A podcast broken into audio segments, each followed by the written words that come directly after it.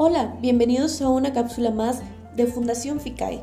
El día de hoy vamos a tocar el tema de discapacidad y psicología. Bueno, normalmente entendemos por discapacidad toda aquella situación que una persona ve limitada su participación en algún tipo de ámbito o acción debido a la existencia de algún tipo de deficiencia en algún órgano eh, o incapacidad intelectual. Se trata en sí de la existencia de una limitación no siendo causa sino consecuencia de algo. Ahora, la existencia de una discapacidad implica una dificultad u obstáculo para la participación de la persona en la sociedad o en algún aspecto o dominio vital en comparación con las posibilidades que presentan todas esas personas sin la deficiencia en cuestión o incluso la propia persona en un momento anterior de su vida. Eso sí, la discapacidad no implica que la persona que la tiene no pueda llegar a alcanzar y realizar las mismas actividades siempre y cuando se cuente con una ayuda ajustada a sus necesidades. Ahora, muchas personas ven por discapacidad el hecho de no tienes alguna extremidad, no puedes caminar, no puedes ver, pero ¿qué hay después de eso?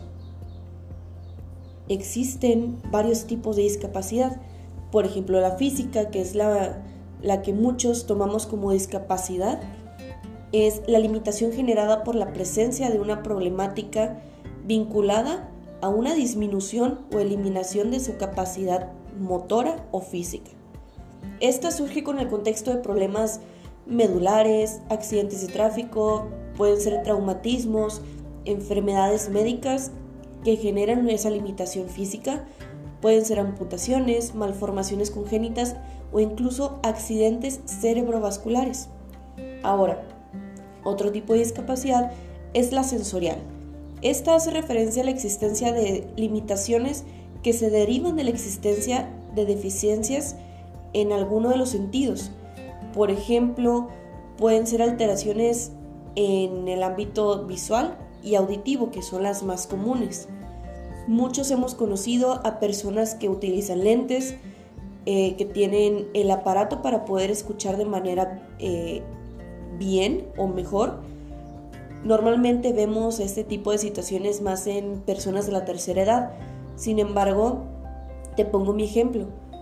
Yo que necesito usar lentes, yo ya tengo una discapacidad visual. No como tal a tener a lo mejor tres puntos, cuatro puntos, ya sea de miopía, astigmatismo o incluso de las dos. Sin embargo, aunque yo tenga el 0.25 o el 0.5, ya me hace tener una discapacidad visual. ¿Por qué? Porque ya no puedo ver al 100% de lo que tengo que ver. Incluso las personas que necesiten o que no escuchen hasta cierto grado también tienen una discapacidad porque es el hecho de no tener la capacidad total de esa condición. Ahora, también existe la discapacidad intelectual, que esta se define como toda aquella limitación del funcionamiento intelectual que en sí dificulta la participación social o el desarrollo de la autonomía o de ámbitos como el académico o el laboral. Ojo, no es lo mismo la discapacidad intelectual a la discapacidad psicológica. Ahora, la intelectual posee, se posee un coeficiente intelectual, intelectual perdón, inferior a 70 puntos, que esto ya lo vas midiendo conforme a diferentes test que te lo puede aplicar cualquier psicólogo. Claramente tiene su proceso, tiene su, su tiempo en el cual tú puedes verificar cuánto puntaje tienes y esta va influyendo en diferentes habilidades cognitivas y en la participación social. También existen diferentes grados de discapacidad intelectual, no solamente están los extremos, sino también hay diferentes variables e implicaciones que a nivel pueden representar o pueden presentarse en diferentes momentos de toda tu vida. Ahora, la psicológica es cuando estamos ante una situación que presenta alteraciones de tipo conductual, y del comportamiento adaptativo. Estas generalmente son derivadas del padecimiento de algún tipo de trastorno mental.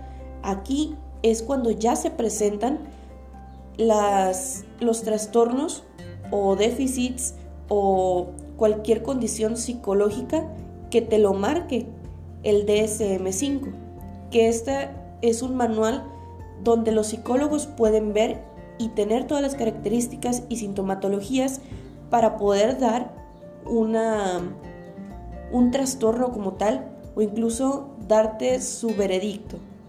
Para esto claramente se necesitan varias pruebas, se necesita tener todo un proceso, el cual los expertos en la salud mental te pueden apoyar. A partir de varias discapacidades también tenemos la visceral, que son aquellas personas que padecen algún tipo de deficiencia en alguno de sus órganos, la cual genera limitaciones en la vida y participación en comunidad con la persona. Es el caso de las que pueden generar diabetes o problemas cardíacos. Creo que todos aquí tenemos familiares que puedan tener este tipo de problemas o situaciones o condiciones. Entonces, claramente no, no son a nivel tan extremo como las demás que normalmente conocemos, pero cuenta también como una discapacidad. Ahora, también hay discapacidades múltiples, que estas se derivan de una combinación de varias limitaciones. En sí puede ser una persona que tenga discapacidad visual y a la vez una discapacidad intelectual, o de una persona que, que sea parapléjica y a la vez tenga una discapacidad auditiva. Ahora, se puede manifestar solamente un tipo de discapacidad o incluso varios.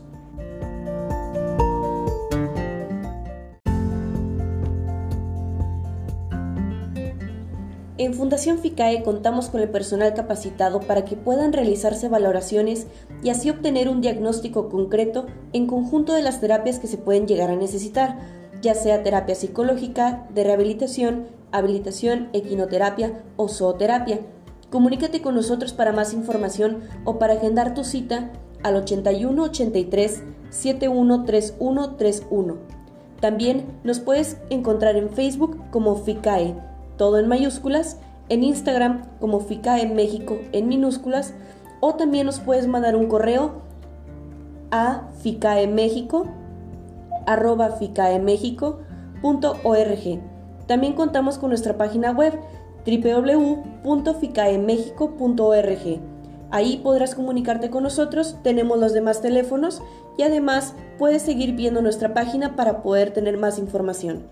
Gracias por habernos escuchado y te esperamos en el siguiente cápsula.